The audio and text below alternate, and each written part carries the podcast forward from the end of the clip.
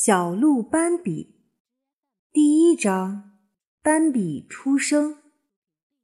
它降生在森林里的灌木丛中，那是一个小小的藏身之处，和许多隐藏在森林里的其他藏身之处一样，看起来好像四面敞开，一眼就能看到。其实它伪装精妙，隐蔽的很好。地方十分狭小，仅容得下母亲和他。此刻，他站在那里，小心翼翼、摇摇晃晃地用细嫩的腿支撑着身体。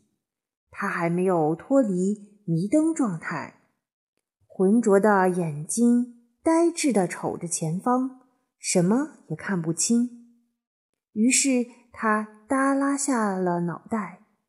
身体不住地颤抖着。多漂亮的孩子啊！一只喜鹊喊道。这只说话的喜鹊正好飞过这里，被斑比的母亲发出的痛苦呻吟吸引了过来，落在附近的树枝上。多漂亮的孩子啊！他又喊道。尽管没人答应。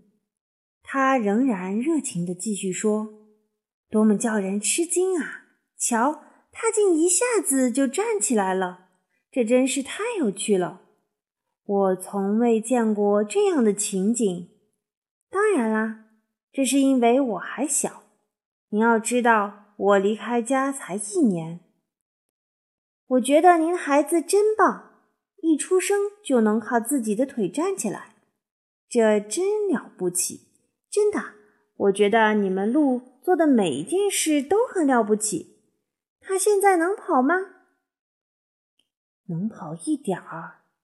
鹿妈妈轻声答道：“不过，请您原谅，现在我无法和您继续谈下去。我现在还有很多事要做，我觉得很累。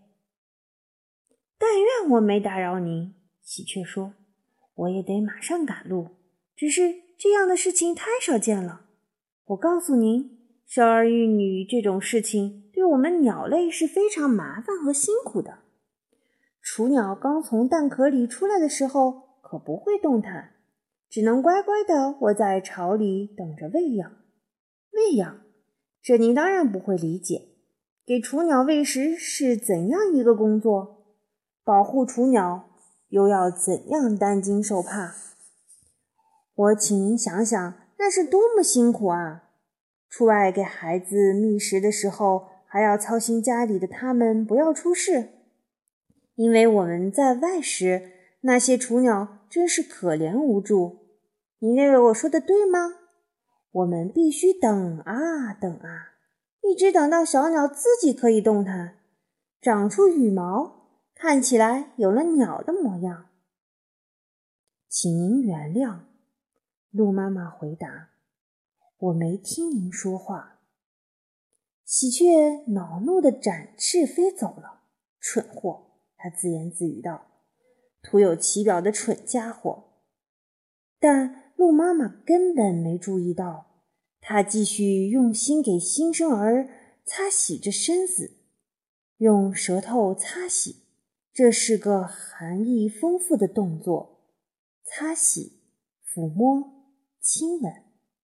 刚出生的小家伙还十分虚弱，母亲将他浑身上下一遍又一遍轻柔地吻过，他总算微微屈着腿站住了。红色的外衣尚有些凌乱，上面点缀着精美的白色斑点。稚嫩的脸上露出好似从昏睡中醒来的迷茫，四周严严实实长满了针木、茱萸、黑刺子和尚未完全长成的接骨木等灌木丛。高高的气树、榉树和橡树在低矮的灌木上空搭建出一个绿色的顶棚。蕨叶、豌豆和鼠尾草从坚硬的黑褐色土地中冒出来，蔫蔫的锦菜叶和生机盎然的草莓叶爬满了整个地面。透过树叶，清晨的阳光好似金色的细沙洒落下来。原本寂静的森林里，忽然间到处欢声笑语。黄鹂一直在欢笑，鸽子也咕咕个没完没了。乌冬吹着口哨，燕雀不时地鸣叫着，山雀也叽叽叫着，还能听到喜鹊在相互打闹。就连松鸦也时不时发出一声骇人的尖叫。这边雄鸡奔放嘹亮的叫声刚戛然而止。那边又冒出啄木鸟短促而尖利的欢叫，森林外老鹰明亮而急切的吼叫在树顶上空回旋，还伴随着乌鸦嘶哑的嗓音，此起彼伏，唱响了一首动人的森林鸟儿大合唱。小家伙对森林里的这些歌唱和欢呼很麻木。一点儿也听不懂他们在喊叫什么，他还听不清楚外面的响动，也感觉不到森林的丝毫气息。他只听到一种轻轻的沙沙声在自己的外衣上游动，那是妈妈给他擦洗、给他抚摸、给他亲吻。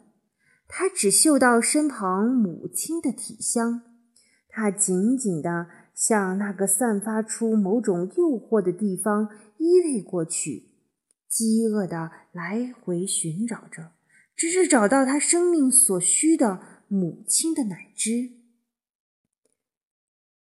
他吮吸着，母亲继续爱抚着他。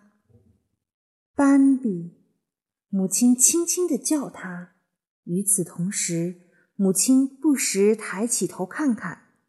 用耳朵听听动静，注意风有无异常，然后他又继续低头亲吻自己的孩子，神情安然而幸福。斑比，他重复道：“我的小斑比。”